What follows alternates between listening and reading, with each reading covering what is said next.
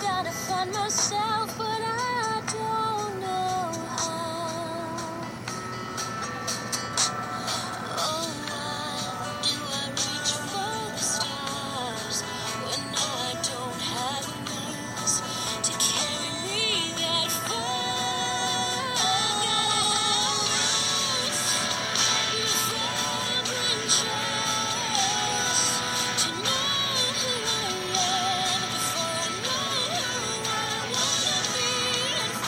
Shalom à toutes et à tous. Merci d'être de retour sur DAF Yomi pour l'étude du DAF 22 de la Maseret Gittin.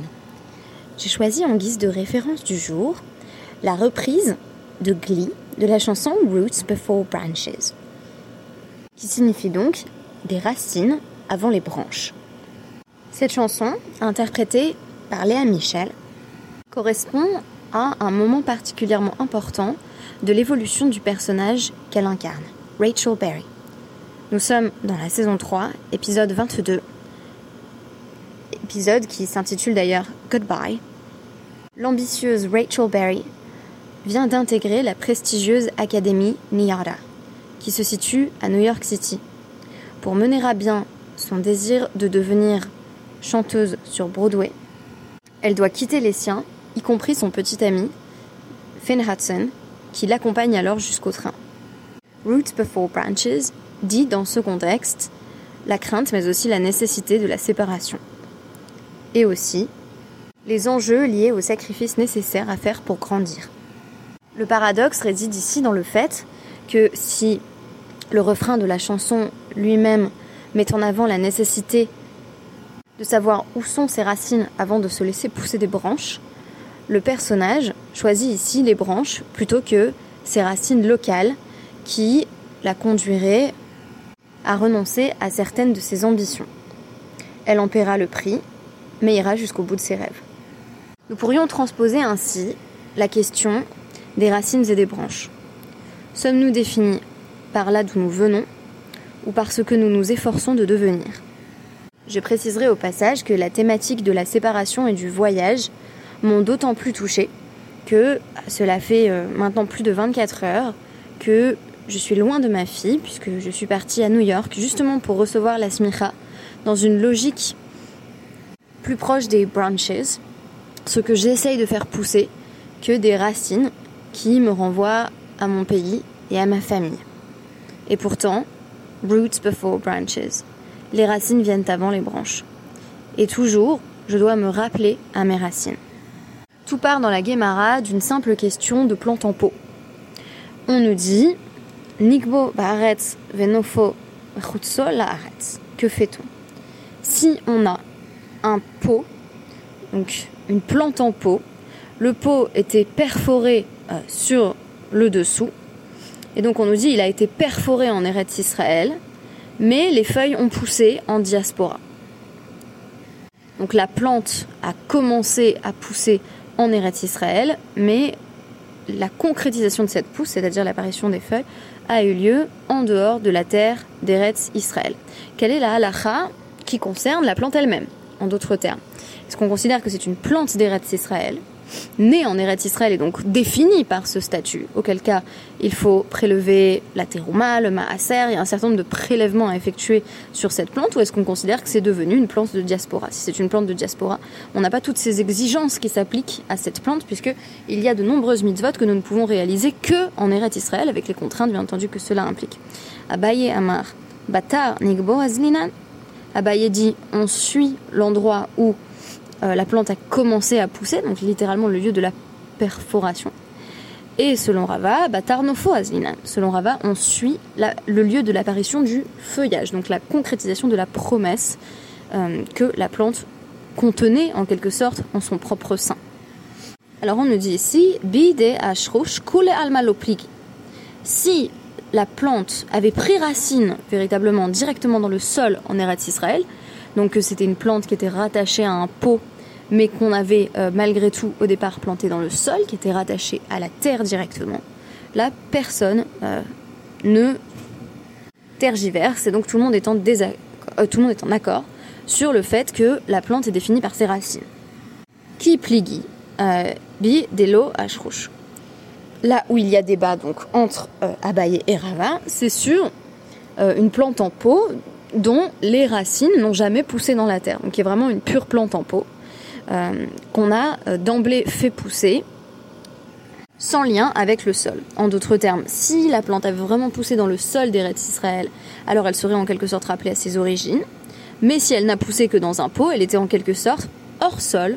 Et le cas échéant, il y a possibilité d'un désaccord entre les sages, puisque Abaye nous dit c'est quand même une plante euh, qui a été donc euh, créée euh, d'emblée en pot, mais qui malgré tout a vu le jour en Eretz Israël et qui est définie par ce lieu de naissance, tandis que pour Ava, eh bien, c'est plutôt la concrétisation du feuillage qui a poussé en diaspora qui définit cette plante. La résolution à l'Afrique d'ailleurs est plus compliquée qu'il n'y paraît, puisque quand on lit le Mishneh Torah, il rote Trumot, pour savoir justement si on a besoin de faire les prélèvements ou non, euh, 1,24 et 1,25, on découvre que quand on a, alors 1,24, quand on a un arbre qui, euh, par exemple, pousse à la frontière entre euh, Israël et en dehors d'Israël, ce qu'on va appeler la diaspora, Chutz Aretz, que ce soit l'arbre qui pousse, euh, donc qui a ses racines en Eretz Israël et son feuillage qui s'étend euh, en diaspora ou l'inverse, on suit toujours, pour la détermination de son statut, les racines. Alors pour l'instant, vous avez envie de me dire, on suit Abaye. Et c'est pas une question d'Eretz Israël, c'est pas pour nous dire, bah, Eretz Israël c'est plus important du point de vue de la détermination du statut de la plante. On va pas dire systématiquement bah, ce qui est en Eretz Israël définit la plante, on va nous dire peu importe où sont les racines, c'est cela que la plante est vraiment. Alors bien entendu, à titre de métaphore, si on l'applique à l'être humain, on se retrouverait sur une solution très simple. Nous sommes là d'où nous venons, avec une forme de déterminisme presque absolu, euh, presque sociologique d'ailleurs. Euh, nous sommes nos racines. Nos racines ne cessent jamais de nous déterminer et notre statut dépend de là d'où nous venons. Un exemple évident de cela, si on voulait en donner un, ce serait bien entendu le Cohen. Euh, J'aurais étudié euh, dans le cadre de la préparation de mes examens de fin d'année quelques-unes des lois, par exemple, sur qui a une alia en premier. Qui a une alia en premier à la Torah, évidemment, c'est le Cohen, donc qui reçoit le Rishon Sheni, et c'est le cas même si c'est un Cohen tout à fait ignorant, euh, euh, qui euh, n'est pas particulièrement pieux. Simplement, c'est ce statut de Cohen qui renvoie donc à ses racines qui est déterminant. Alors si c'était simplement ça la solution, on n'irait pas très loin. Moi, ce qui m'intéresse, c'est donc Ilchot Trouma, donc Kafé, c'est-à-dire la halakha suivante, qui nous parle cette fois-ci de notre fameux pot euh, dont on nous dit que, euh, eh bien, il a toujours poussé hors sol. C'est-à-dire qu'on on a une plante qui a développé des feuilles, mais euh, la terre dans le pot n'a jamais été liée au sol à proprement parler. Donc c'est une plante qui a toujours été hors sol. Et là, on nous dit que la détermination du statut de la plante dépend de son feuillage. Donc en d'autres termes, la plante, puisqu'elle était hors sol dès le début, puisqu'elle est sans origine ou avec des origines euh, suspendues, ou en tout cas des origines qui ne sont pas directes, ah, c'est comme si je disais être né en Eretz Israël ou avoir poussé en Eretz Israël mais sans connexion véritable à la terre d'Eretz Israël, et bien là on va suivre euh, ce qui s'est développé par la suite. Donc une personne qui entretiendrait ce type de relation avec ses origines, et là l'autre exemple qui me vient, qui est peut-être un bon contre-exemple, c'est justement euh, la conversion, qui est une sorte de, de, de pousse hors sol, où on dit je n'ai rien à voir avec le sol dans lequel je suis né, j'ai- repoussé en pot. Euh, je me suis moi-même, j'ai créé mon propre feuillage euh, dans euh, cette mutation que j'ai choisie à travers la conversion. Là, on est effectivement déterminé par la pousse, par ce que l'on produit. Donc on aurait ici un double modèle, à savoir si on se comparerait plutôt soi-même à une plante qui a poussé dans le sol ou à une plante en pot qui a poussé hors sol. Quel est le rapport que nous entretenons à nos origines? Est-ce qu'on a l'impression d'être très lié, très attaché au lieu d'où nous venons, de telle sorte que même ce qui est de l'ordre des branches, euh, du feuillage, ce que l'on a produit, euh, est encore lié à ce que nous fûmes toujours. Moi, j'ai vraiment, en tout cas, dans ma démarche, qui fut d'ailleurs une démarche de Teshuvah, une démarche de retour au judaïsme, à la pratique des mitzvot, j'ai toujours cette idée d'un rappel aux origines, de dire que je suis toujours la même personne et que ce sont toutes mes expériences qui m'ont façonné, qui font que je suis aujourd'hui, euh, bah, que mes origines euh, conditionnent la possibilité même de l'apparition de ce feuillage. Et l'exemple de ce feuillage que je donnais tout à l'heure, ou de l'apparition de ces branches, eh bien, c'est la concrétisation d'une vocation rabbinique telle que je suis en train de la vivre. Donc ça, ce serait le modèle imprimé dans un sol, où je continue à dire même le feuillage est encore lié aux racines, alors que c'est pas évident du tout. À l'inverse, on a des démarches individuelles euh, vis-à-vis du statut, mais aussi vis-à-vis du projet de vie, où on va avoir l'impression d'être plutôt une plante en pot qui a poussé hors sol. On se dit vraiment, j'ai tellement rien à voir avec le sol où j'ai poussé que mes véritables racines, elles sont dans le pot. Euh, et donc, finalement, ce qui me détermine, ça va être euh, ce qui pousse par la suite. Donc, la promesse qui s'est réalisée à partir de cette pousse hors sol. Très intéressant. Et à un moment donné, on va nous citer une Mishnah qui est tirée de, Bava Metzia, euh, qui euh, traite d'un problème annexe dont la Guémara fait mine de penser euh, l'espace d'un instant que cela pourrait remettre en question l'idée même que tout est déterminé par les racines.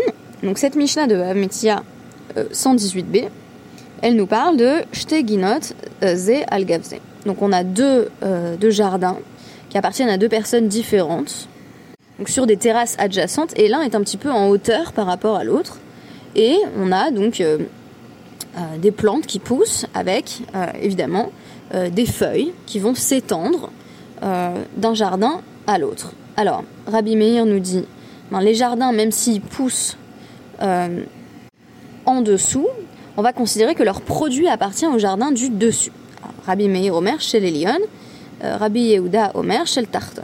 Alors, pour Rabbi Meir, les plantes qui ont poussé dans le jardin du dessous mais qui euh, parviennent en hauteur jusqu'au jardin du dessus, euh, devraient être considérés comme appartenant au propriétaire du jardin du dessus.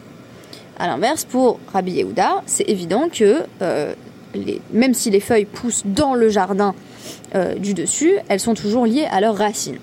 Donc là, on nous dit, est-ce que ce serait pas un cas où on a un désaccord sur la question des racines, à savoir que, bah, selon euh, Rabbi Meir, tout est déterminé par le feuillage, et selon Rabbi Yehuda, tout est déterminé par les racines. Est-ce que c'est pas un cas semblable à cette histoire de Eretz Israël versus en dehors d'Eretz Israël? Alors on va nous dire qu'en réalité il n'en est rien. On nous explique ainsi la position de Rabbi Meir. Ma litol et afaro en Si.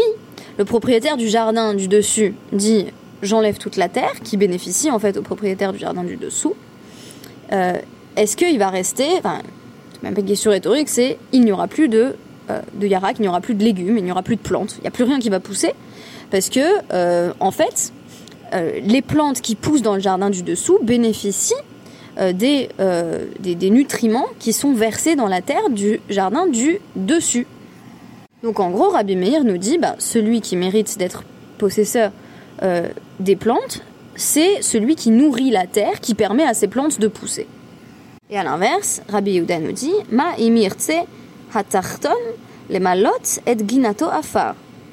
En. De même, si le propriétaire du jardin du dessous euh, décidait de rajouter de la terre pour ne plus dépendre du propriétaire du jardin du dessus, eh bien, euh, il ne pousserait plus rien. Et donc, dans chacun, on nous dit le propriétaire, très intéressant, c'est celui qui a la possibilité de faire en sorte que les plantes ne poussent plus, en fait. Euh, si il prend telle mesure drastique, alors il n'y aura plus de plantes et donc il n'y aura plus de légumes. Sous-entendu, il n'y aura plus de nourriture en fait. Ce que j'ai trouvé très intéressant dans, le raisonnement de Rabbi Meir et de Rabbi Yehuda, c'est que ça vient pas du tout nous parler, d'ailleurs c'est pour ça que c'est pas une, une réponse euh, à la question de euh, est-ce que vraiment il y a un débat entre les sages sur une plante qui pousse directement dans la terre? La, réponse est effectivement non. On est d'accord que quand ça pousse directement dans la terre, la plante va être déterminée par ses racines. Euh, ici, on a plutôt la question de la destruction mutuelle, euh, mutuellement assurée.